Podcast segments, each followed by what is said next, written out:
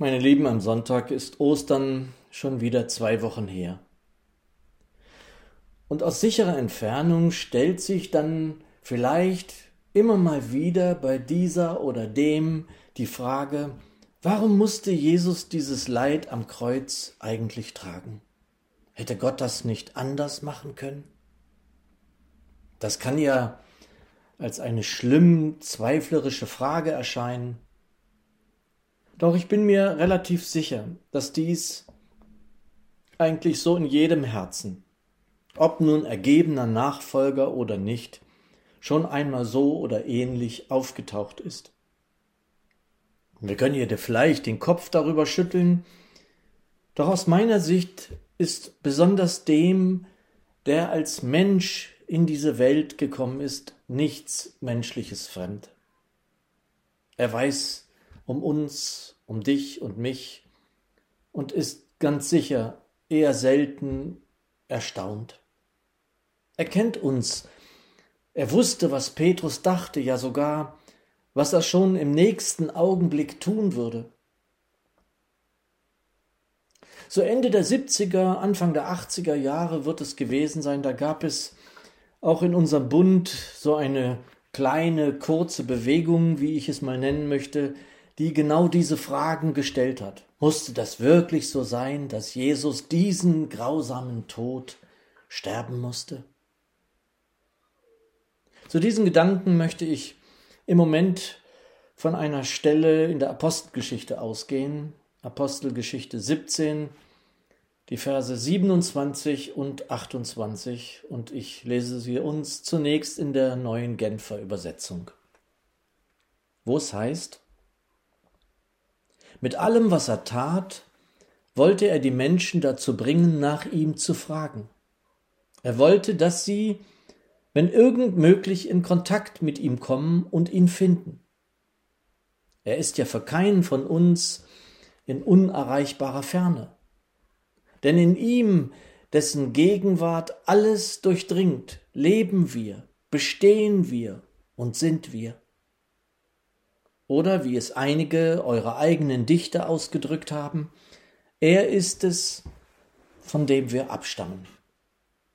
Jesus, ich danke dir dafür, dass wir dein Wort haben, es in die Hand nehmen dürfen, es aus dem Regal ziehen oder auf dem Tisch liegen haben dürfen, dass wir daran blättern dürfen, dass wir darin studieren dürfen, dass wir Nahrung bekommen, dass wir darüber nachdenken und mit dem Wort auch ringen dürfen, darum, was du uns sagen willst, hier und jetzt. Ich danke dir dafür, dass das so möglich ist, dass wir es lesen dürfen, dass wir begreifen dürfen und dein Geist es uns aufschließen darf. Und darum bitten wir dich jetzt. Hab Dank. Amen. Wenn jemand in seinem Innersten sich Fragen über diese Dinge stellt, sollte er sich nicht wundern. Ja, wir haben einen Kopf und dürfen sehr wohl fragen, aber auch Zweifel haben. Ich bin ganz ehrlich, mich macht das immer ein bisschen nervös, wenn jemand meint, dass er überhaupt keine Zweifel hat. Thomas stand dem Herrn Jesus gegenüber. Das ist so ein Traum von mir, ihn zu sehen, wie er ist, und er hatte Zweifel. Petrus versuchte auf dem Wasser zu gehen und sah sich dem gegenüber, von dem er wusste, was er in allen Lagen zu tun imstande war, und dennoch versank er. Es ist nichts, wofür sich jemand schämen oder gar für ungläubig halten müsste. Ich glaube, dass der Herr Jesus in diese Welt aus verschiedenen Gründen kam. Vielleicht wird es sogar Gründe geben, die wir später erst hören werden? Und er kam nicht nur, um hier leiden zu müssen. Das Besondere für mich ist immer, dass unser Gott Nähe sucht. Es ist ehrlich gesagt eine der beglückendsten Gedanken, die ich überhaupt kenne. Den Herrn Jesus verlangte nach Gemeinschaft mit seinen Jüngern. Und nun könnten wir ja denken, nun, das war damals so, ist das heute nicht anders? Er ist doch zur Rechten des Vaters und hat das nicht mehr nötig. Nein, Geschwister, wir wissen doch, dass unser Herr treu bleibt, auch sich treu bleibt und sich nicht ändert. Er sucht immer noch Gemeinschaft und Nähe zu seinen Kindern. Und ich glaube eben auch, dass er uns dafür erschaffen hat. Er suchte das Ebenbild. Und vielleicht ist das ja auch Wunsch wahrlich nicht weniger Eltern, die sich eben Kinder wünschen.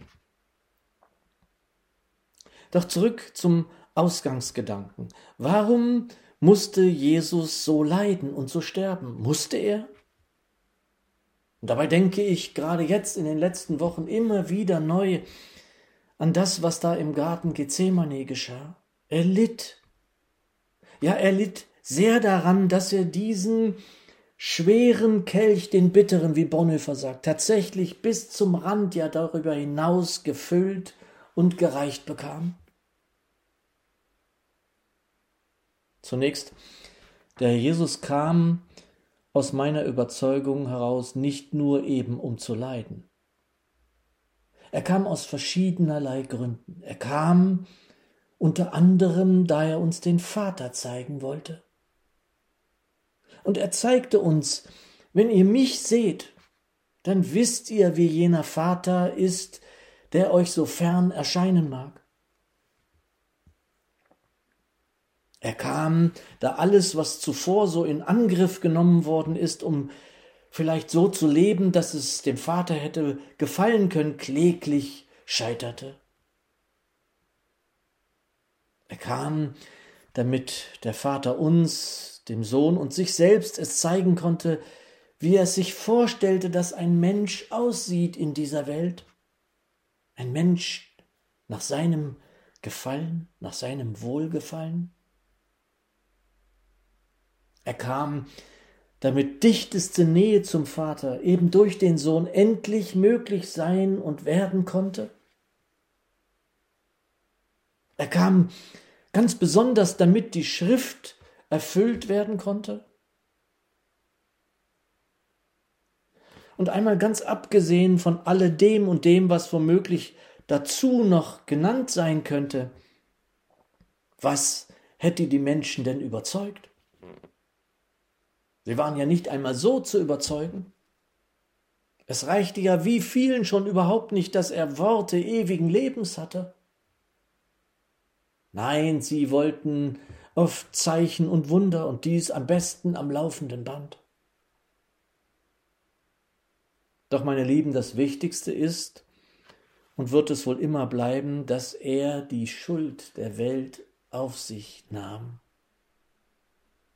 Und das ändert sich ja nicht.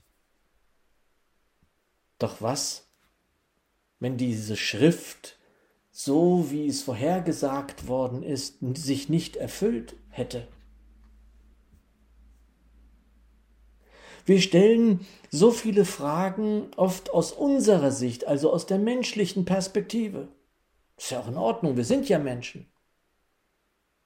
Doch der Geist in uns, den er geschickt hat, wird uns immer näher an Wahrheit und Wahrheiten heranführen, wenn wir ihn lassen. Und dazu gehört ganz sicher aus der Sicht des Himmels, des Vaters, die Schrift musste sich erfüllen. Die Schrift musste und muss in allen Punkten sich erfüllen, da es in seinem Plan steht. Wir Menschen wären nicht davon überzeugt gewesen, selbst wenn der Himmel sich geöffnet hätte und eine Stimme laut gesagt hätte, ja, Gott könnte ja Mensch werden und sein und dann alle Schuld auf sich nehmen?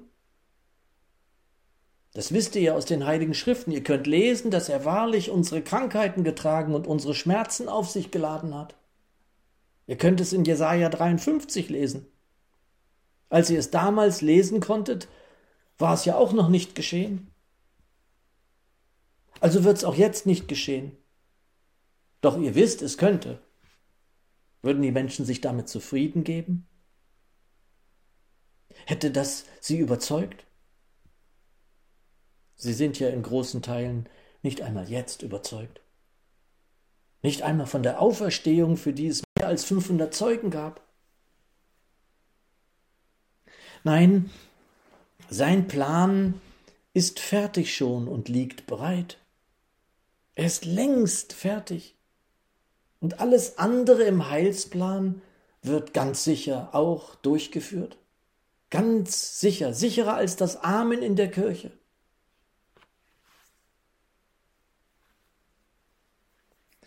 Ihr Lieben, also das ist ja ein hypothetischer und auch nicht ganz ernst gemeinter Gedanke, aber was für eine Enttäuschung wäre es gewesen, wenn so viele Jahrhunderte der Retter, der Messias angekündigt wird und einfach nicht kommt.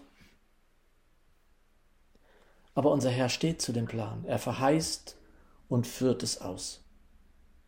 Wir können uns auf so viel nicht verlassen in dieser Welt, doch darauf ganz, ganz sicher. Es musste so kommen. Und Geschwister, es ist mir so wichtig, was der Apostel da zu den Griechen sagt. Mit allem, was er tat, wollte er die Menschen dazu bringen, nach ihm zu fragen.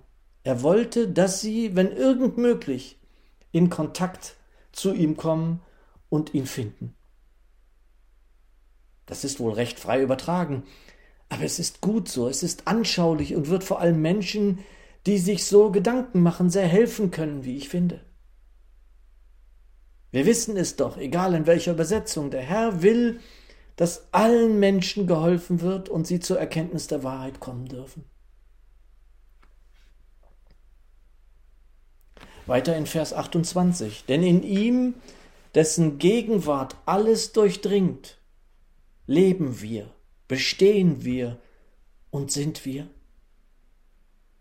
Und Paulus zitiert dann noch vermutlich den Dichter Aratus aus Zilizien. Er ist es, von dem wir abstammen. Meine Lieben, der Vater sendet seinen Sohn, denn er will uns ganz nahe kommen. Und durch dieses Erscheinen des Lichts, wie es in Johannes 1 heißt, des Herrn aller Herren, als Mensch in diese Welt, ist er mitten unter sie alle gekommen. Und er war berührbar, er kam als Licht auch eben unter die Menschen. Johannes 1, die Verse 4 bis 5. In ihm war Leben. Und das Leben war das Licht für die Menschen. Und das Licht scheint in die Finsternis. Und die Finsternis hat es nicht angenommen. Und das ist noch immer so. Und es ist nur möglich, zu ihm Nähe in dieser Form zu bekommen durch diesen Schritt in das Licht hinein. Nur wer sich hineinbegibt in das alles durchdringende Licht, wer sich also buchstäblich outet vor Gott, ihm hinhält, was wirklich ist, wer aufrichtig vor ihm erscheint, kann im Licht erscheinen und Gnade in ihm finden. Es erscheint schwer, aber das ist es nicht. Es ist ein Schritt, nicht mehr und nicht weniger, ein Glaubensschritt. Und hierbei geht es ja nicht um ein Fürwahrhalten allein. Es geht darum, ihm nicht allein anzuvertrauen, was mit mir ist, sondern ihm anzuvertrauen, was und wer ich bin. Und genau dafür kam er vor allem. Und das sagt er auch immer wieder selbst. In Johannes 12 ab Vers 44 spricht der Herr Jesus, wer an mich glaubt, der glaubt nicht an mich, sondern an den, der mich gesandt hat. Und wer mich sieht, der sieht den, der mich gesandt hat. Ich bin als Licht in die Welt gekommen, damit jeder, der an mich glaubt, nicht in der Finsternis bleibt. Und wenn jemand meine Worte hört und nicht hält, richte nicht ich ihn, denn ich bin nicht gekommen, um die Welt zu richten, sondern um sie zu retten. Die Rettung sollte dadurch geschehen, dass er sein Leben ließ und die Schuld auf sich nahm, die mir und dir galt. Und auch nur so war es eben möglich, den Tod zu überwinden. Und diese Zweifler, die, weiß ich nicht, aus was für philosophischen Gründen an ihren Zweifeln stehen bleiben wollen, sollen dann doch bitte mal sagen, wie der Tod hätte überwinden werden sollen, wenn nicht so. Der Herr Jesus sagte es seinen Jüngern im Vorfeld, dass er sterben müsse, um am dritten Tage aufzuerstehen. Der Herr erfüllte den Plan. Und das ist nicht wie ein Plan, sagen wir, eines Bauleiters oder Architekten. Es war und ist der Heilsplan, in dem auch wir stehen und der uns zur berechtigenden und lebendigen Hoffnung führen und treiben darf. Ich liebe diesen alten Gospel. He's got the whole world in his hand. He's got the whole world in his hands. Er hat die ganze Welt, trägt die ganze Welt in seinen Händen. Der Herr Jesus weihte die Jünger ein und tut dies noch immer mit uns, mit Hilfe seines Geistes, der uns eben hineinnehmen will in all jenes Gute und Lichtvolle, das in jedem Moment hier wirken soll und wirkt. Und es noch immer vorantreibt, was geplant ist und in jedem Punkt umgesetzt sein wird. Denn he's got the whole world in his hands. Doch, meine Lieben, mir ist dabei sehr wichtig und ich brenne auch dafür, dass wir das noch immer hinaustragen dürfen. Und wenn es eben in diesem kleinsten möglichen Rahmen im Moment sein mag, nur. Und darüber sollten wir auch nicht betrübt sein. Denn wir wissen doch, dass der Himmel sich über jeden, der zur Erkenntnis der Wahrheit kommen darf, freut und wir da mithelfen dürfen. Und genau so will ich auch diese Worte des Apostels auch verstanden wissen. Und ich mag das sehr, wie die neue Genfer Vers 27 in der Gänze hier überträgt. Mit allem, was er tat, wollte er die Menschen dazu bringen, nach ihm zu fragen. Er wollte, dass sie, wenn irgend möglich, in Kontakt mit ihm kommen und ihn finden. Er ist ja für keinen von uns in unerreichbarer Ferne. Ich habe ja vor Jahren hier schon mal darüber gepredigt und meine alte Zürcher übersetzt hier, damit sie Gott suchten, ob sie ihn wohl spüren und finden möchten, da er doch nicht fern ist von einem jeden von uns? Und liebe Geschwister, ich wünschte, dass wir so die Menschen um uns herum ansehen würden, immer wieder neu. Und mit ihnen so umgingen, es niemals aufgeben möchten, dass sie dahin kommen, dass sie dahin kommen zu sehen, dass er tatsächlich zu spüren, zu erfahren, ja gar zu schmecken ist in seiner Freundlichkeit und in seiner Liebe zu uns, zu jeder und jedem von uns. Es sind jeden Tag Menschen in meinen Gebeten, die auf dem Weg dahin sind, deren Entscheidung noch aussteht, die sich entfernt haben oder die neu beginnen oder die umher irren noch wie Schafe, wie es genau bei dem Propheten Jesaja heißt, im, auch im 53. Kapitel.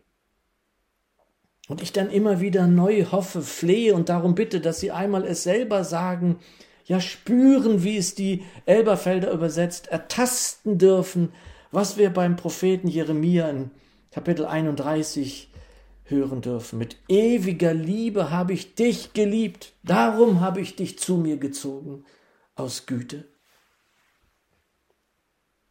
Ja, es war nur Güte und Liebe, die auch mich gezogen hatten, nachdem ich 30 Jahre nicht nach ihm fragte. Ein Vater zieht sie, seine Kinder, ob abtrünnig, ob verloren, ob revoltierend, umherirrend, nur aus lauter Güte und Liebe zu sich. Und wenn er dafür dann seinen geliebten Sohn gehen lassen musste, ja ihn gar hinein in das Totenreich ließ, zusehen musste, wie er verblutete am Kreuz. Was soll das sonst anderes sein als Gnade, Güte und Liebe?